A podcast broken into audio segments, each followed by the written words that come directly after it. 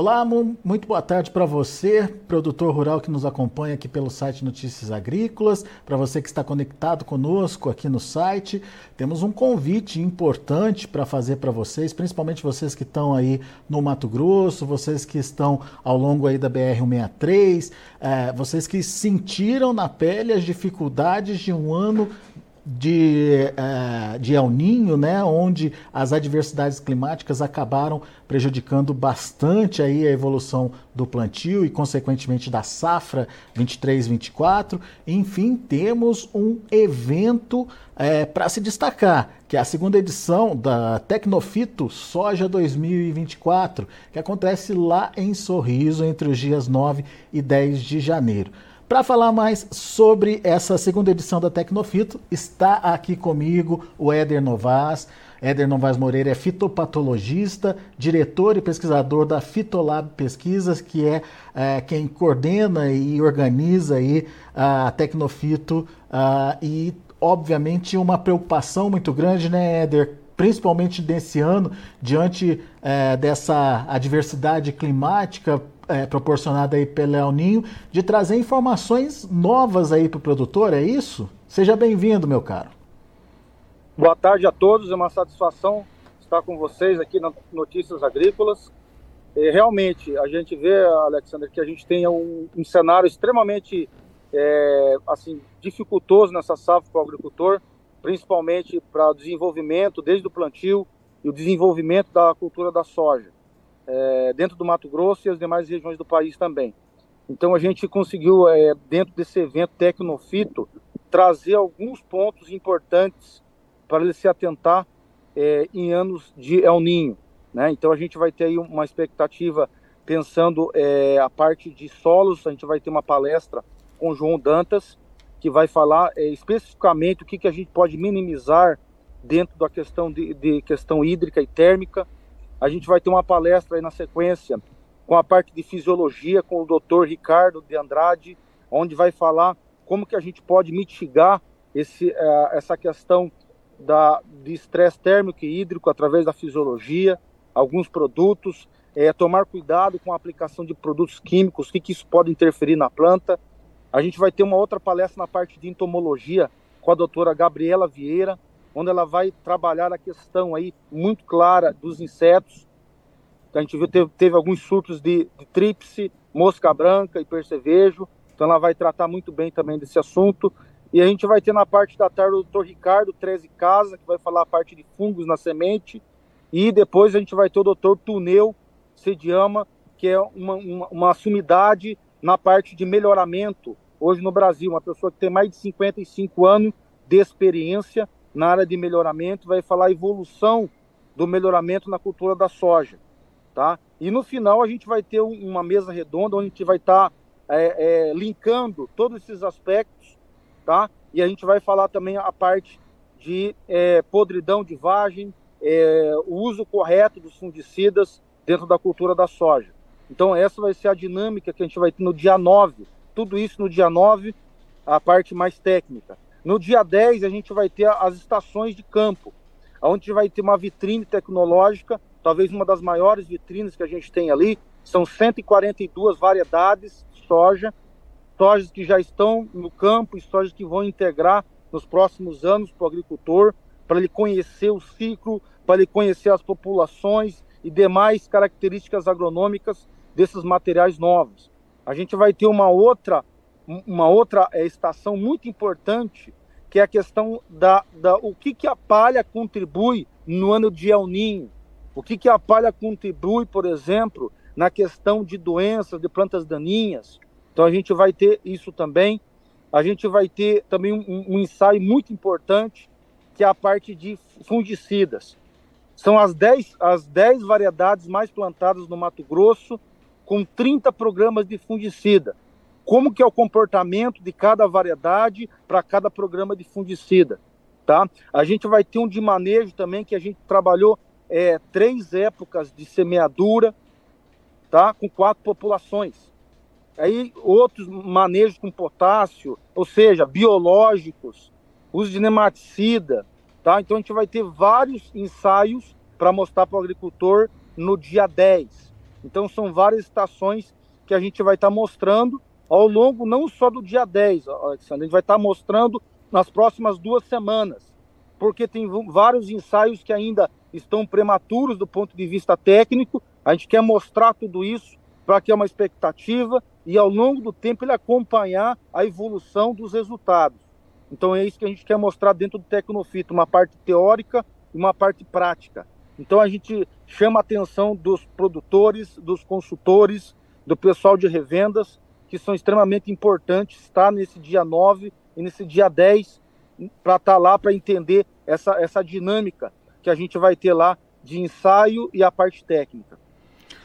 O, Éder, eu, pelo que eu entendi, vocês é, se preocuparam basicamente com é, dois ou três temas principais aí, digamos.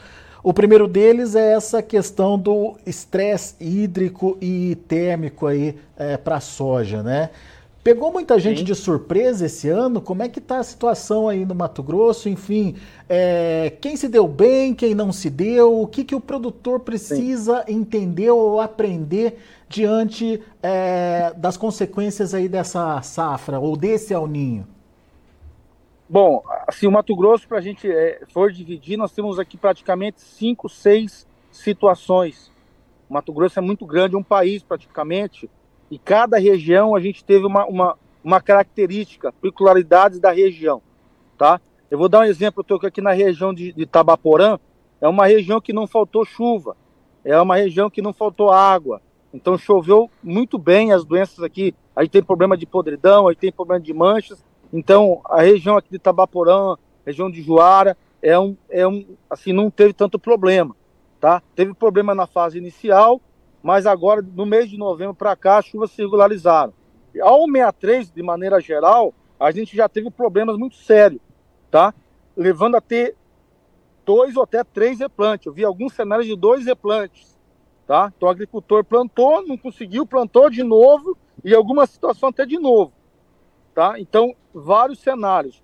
A chuva não, não foi aquela chuva que a gente chama uniforme, foi bolsões de chuva dentro da propriedade, dentro dos talhões, não foi uma chuva totalmente é, em, toda, em toda a região. Isso levou a ter alguns cenários diferentes em cada, em cada localidade, em cada região do próprio município dentro da fazenda, tá? Então, assim, tivemos, tivemos cenário de plantio de início de setembro, pessoal do algodão, região de Sapezal, região de Campo Novo, região de Primavera. Então, o pessoal trabalhou é, mais cedo, iniciou o plantio já na primeira semana aí de, de, de setembro, e algumas eras dessa foi mais problemático, principalmente a região de Sapezal, teve seca, teve replante e, e percas muito grandes, tá? Na região da 63 nós tivemos também regiões que não choveu, o cara plantou, teve um bom estabelecimento e ficou ali 20, 30 dias sem chuva, tá? E aí, por quê? A gente vê que o 163 é um cenário que a gente não tem tanta palha dentro do sistema, a gente não tem perfil, então a planta não consegue ficar muito tempo sem, sem a presença da. Tem que ter chuva, tá? Máximo aí, vamos pensar 10 dias, teria um cenário assim salutar, vamos dizer assim, porque a, a gente tem uma camada muito pequena ali, é, assim, cultivável, né? 10, 15 no máximo, não é um perfil de 20, 30 50, como a gente tem, por exemplo, tem na Bahia, né, e outras regiões como Piauí, né, o pessoal trabalha, trabalha mais o perfil. No Mato Grosso a gente não tem isso, então a, a restrição hídrica acaba impactando muito nessa, nessa fase inicial da soja. Então os, as chuvas foram muito, a frequência de chuva foi pequena, ou seja, tinha chuvas a cada 10, 15, 20 dias. Em alguns locais chegou a ter 30, 40 dias sem chuva. Então isso comprometendo de forma drástica o desenvolvimento da cultura, levando a percas aí na ordem de 40 até 50% e algumas propriedades até mais, tá? Algumas lavouras que saíram de, dessa, desse bolsão, vamos dizer que choveu, essa frequência foi um pouco menor, ou seja, choveu em menos quantidade, volumes menores, mas numa frequência maior, ajudando o agricultor não ter tantas percas. Então, a gente não teve um cenário assim igual para todo mundo. Então, cada, cada propriedade teve um cenário diferente de outro, tá? Isso em função do sistema que ele adota e em cima das variedades, da época que ele tem trabalhado, tá? Ué. Então, é, o que que a gente... Pois não. Você falou aí dessa questão da, da, de não fazer perfil de solo, de não ter preocupação com a palha. Isso é, é, é uma decisão do próprio produtor? Ele é, precisa conhecer mais as vantagens de se fazer é, esse tipo de trabalho com solo? Enfim, o que está faltando? É informação, Éder? Na verdade, é uma característica do Mato Grosso, já há mais de 20, 30 anos, trabalhar dessa forma. Tá? Então aqui se trabalha muito, trabalhou no passado muito botinha, adubo na linha. Tem agricultores que são aptos a isso ainda, tá? Mas de, de algum tempo para cá, devido às áreas ser muito grandes, a janela de plantio muito pequena para plantar toda essa área, mais de 11 milhões de hectares, no Mato Grosso. Então, é, para ganhar operacional, a gente tem trabalhado adubação a lanço, trabalhar, ganhar no operacional. Então, o que, que a gente vê? É, se trabalha muito a questão de correção do solo, isso aí o agricultor faz, mas faz numa, numa área do máximo de 10. O pessoal tem trabalhado 10 a 15, tá? Essa correção. Porque há um custo muito grande também. Uhum. Os solos são mais, mais argilosos, tá? Então é, é um custo maior para você trabalhar todo esse perfil 40 centímetros para você corrigir, vai pedir doses acima de 10, 12 toneladas. Isso acaba encarecendo muito o custo, né? Já que nós temos aqui a, a nossa nosso imposto dentro do Mato Grosso para o agricultor é muito alto, né? O custo, o custo soja é muito alto. Então, quando você coloca tudo isso na ponta do lápis, acaba ficando muito muito caro você trabalhar todo esse sistema. Então, o agricultor trabalha geralmente, historicamente, 10 a 15 centímetros. Essa camada arável.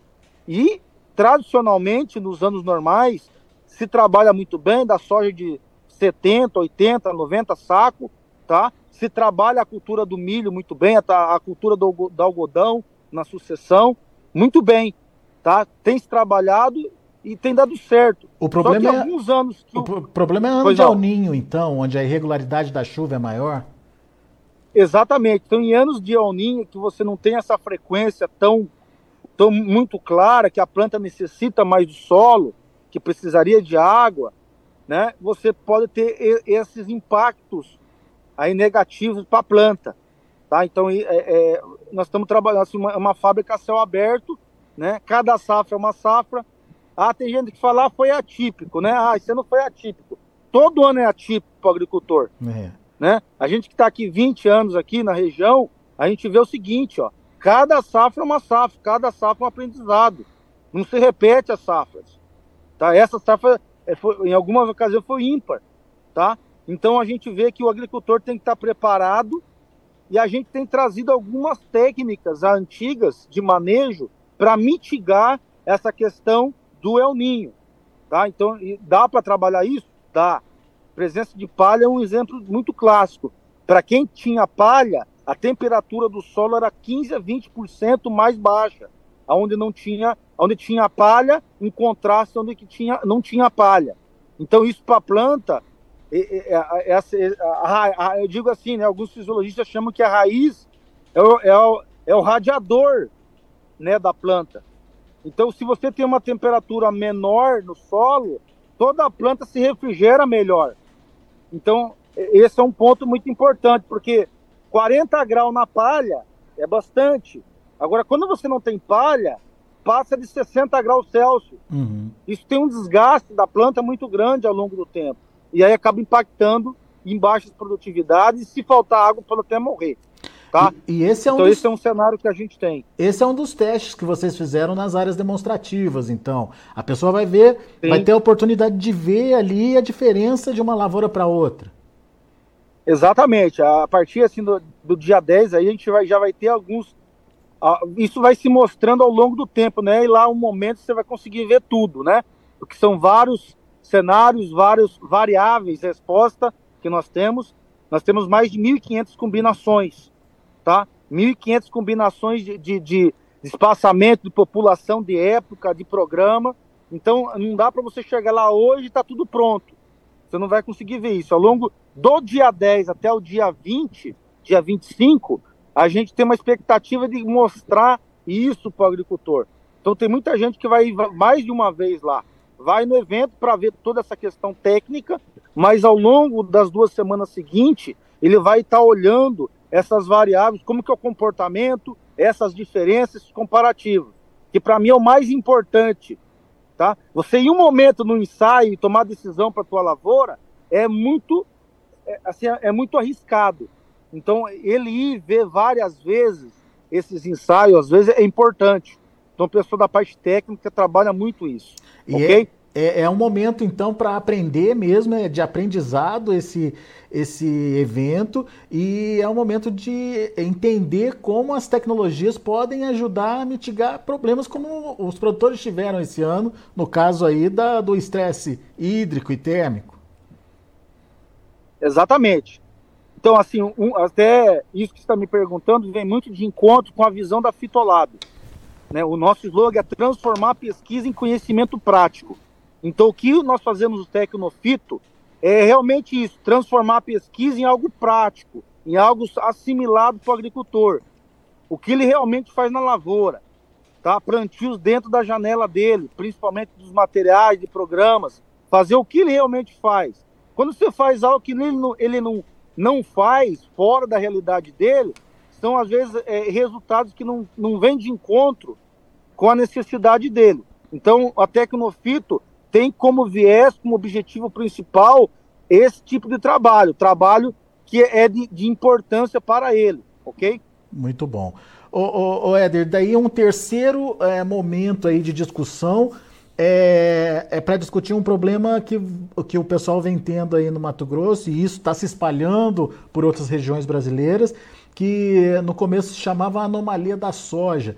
Depois quebramento da haste, podridão dos grãos, enfim. É, são problemas diferentes nas plantas, mas que têm um, um, mesmo começo, Éder? Dá para dizer isso? O que já se sabe é, dessa, dessa situação ou dessa doença aí? Bom, a gente acredita muito forte, vários pesquisadores, que é uma questão genética, tá? Então, é uma questão genética.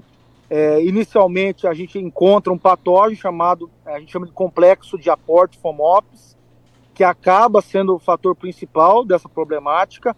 E lá no final, você tem a morte dessas vagens, que abre porta de entrada para uma série de patógenos, bactéria, tá? Você tem bactérias, você tem uma, vários tipos de fungo, antracnose, fusário, ou seja, vira um hospital.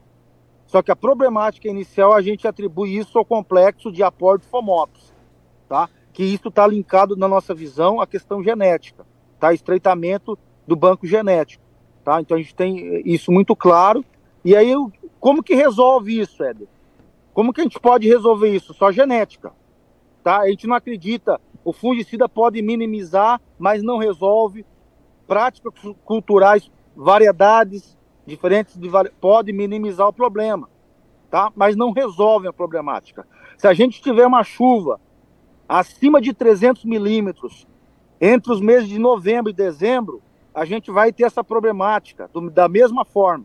Então está muito intrínseco ao material, está muito intrínseco à questão genética, ok? Então a, as práticas que nós temos hoje, elas mitigam, elas minimizam a perca mas não resolve, tá? É isso que a gente tem visualizado nesse, desde 2019, tá? Então a gente já está trabalhando também para o quinto ano aí de trabalho com a questão da podridão de vagem, tá ok?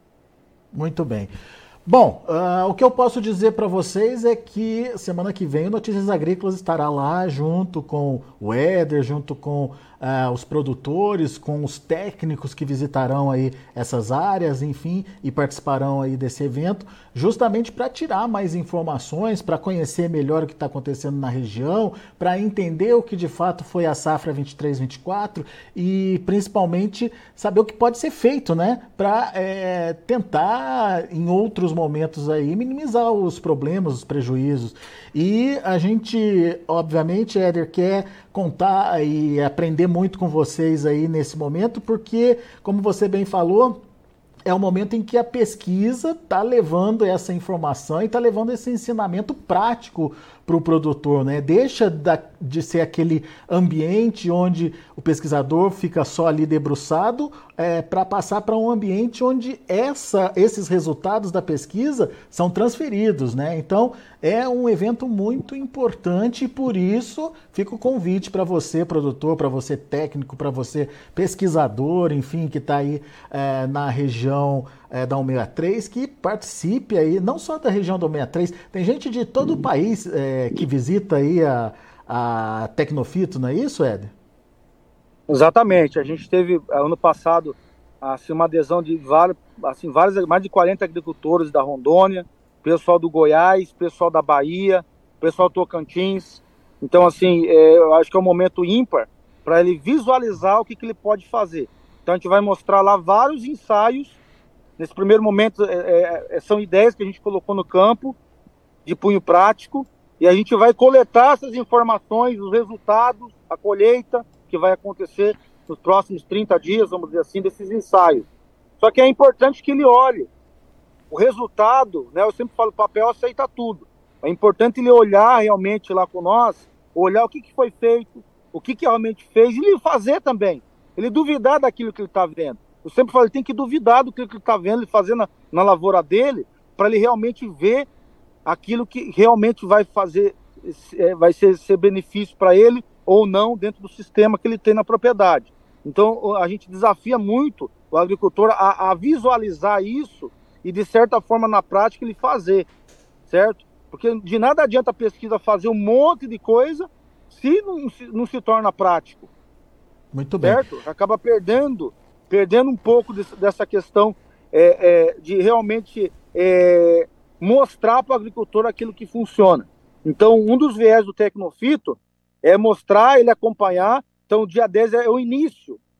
Ele vai visualizar isso lá e ao longo das duas semanas ele pode voltar lá, ele conversa, pode agendar conosco, pode agendar com um dos patrocinadores do Tecnofito lá mesmo, para estar tá visitando a, a, posteriori esses ensaios, aquilo que chama a atenção dele. Ó, oh, isso aqui é interessante, isso aqui, ele ir lá e visualizar, ele ir lá marcar uma visita para visualizar aquilo que chama atenção, variedades que chamam a atenção dele, aquilo que faz sentido para o agricultor.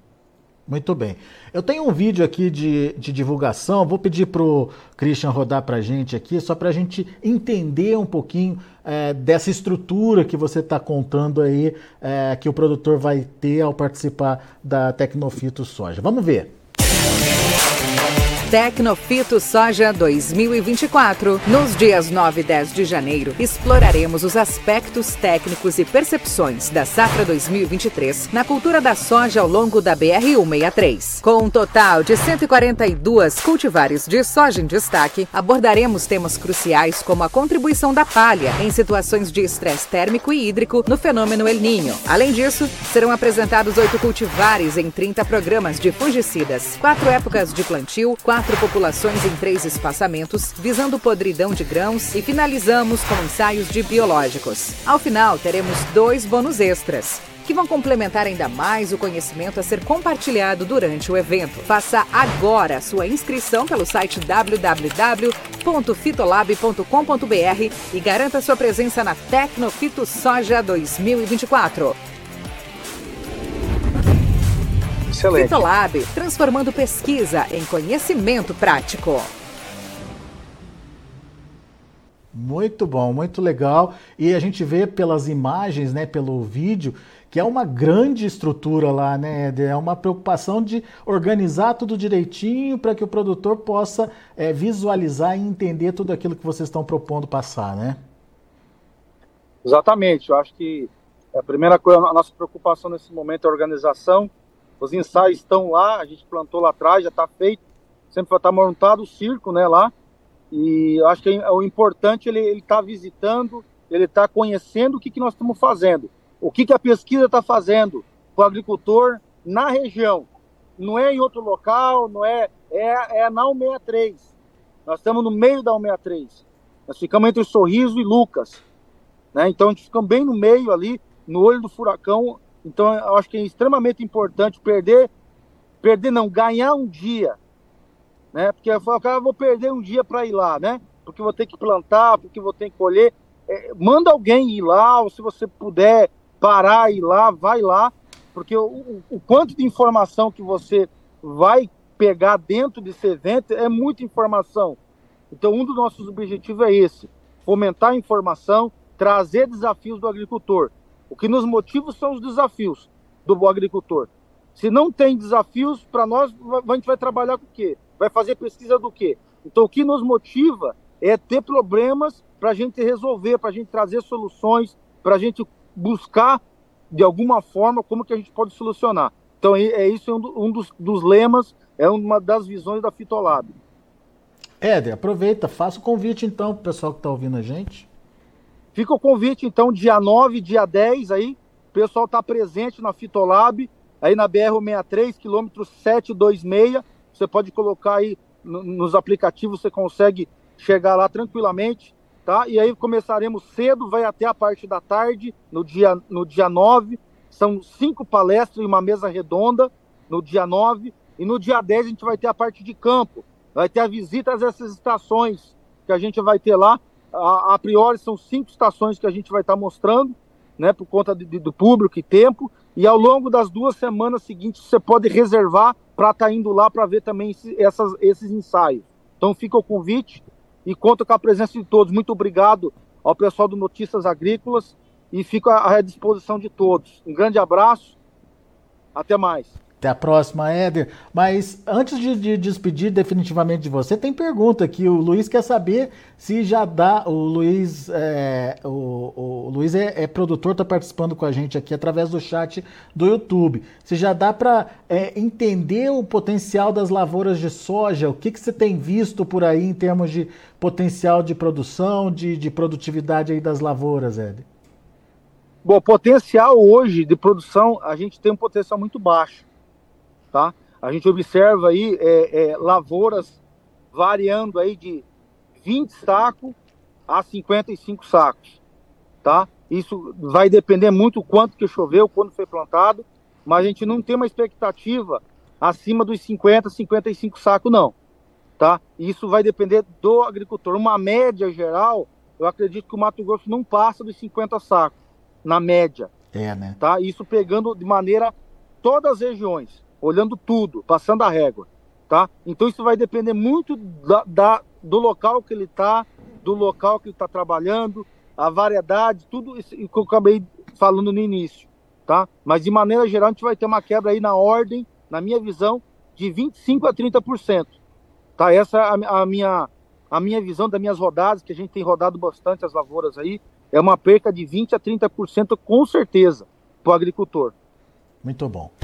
Éder Novaes, meu caro, nos vemos semana que vem então. Um grande abraço para você, sucesso no evento. Obrigado, fica à disposição dos senhores. Até mais. Até a próxima. Tá então, Fitolab promovendo aí a Tecnofito Soja 2024, 9 e 10 de janeiro. Fica o convite para você é, participar desse evento. Você que está na, é, ao longo aí da BR-163 fica mais fácil de participar, mas para você é, que está longe, é, faça sua inscrição, reserve seu espaço, enfim, participe também através do site da Fitolab. A gente vai deixar esse site disponibilizado ali para você, para poder fazer essa inscrição. Você viu aí o Éder falando, vem gente é, do Brasil inteiro, da Bahia, do, de Rondônia, de Goiás, enfim, tudo para participar e aprender. Eu acho que isso é o melhor de tudo, né? Ganhar conhecimento, é, é, poder agregar conhecimento aí à, à produção e principalmente é, entender o que, que você poderia melhorar diante de condições como essa desse ano, essas condições adversas de clima que acabaram prejudicando a produção e a produtividade é, nas lavouras de soja pelo Brasil afora. Bom, a gente vai ficando por aqui. Daqui a pouco tem mais informações, tem fechamento de mercado, enfim. Você é o nosso convidado para continuar com a gente. Notícias agrícolas, informação agro-relevante e conectada.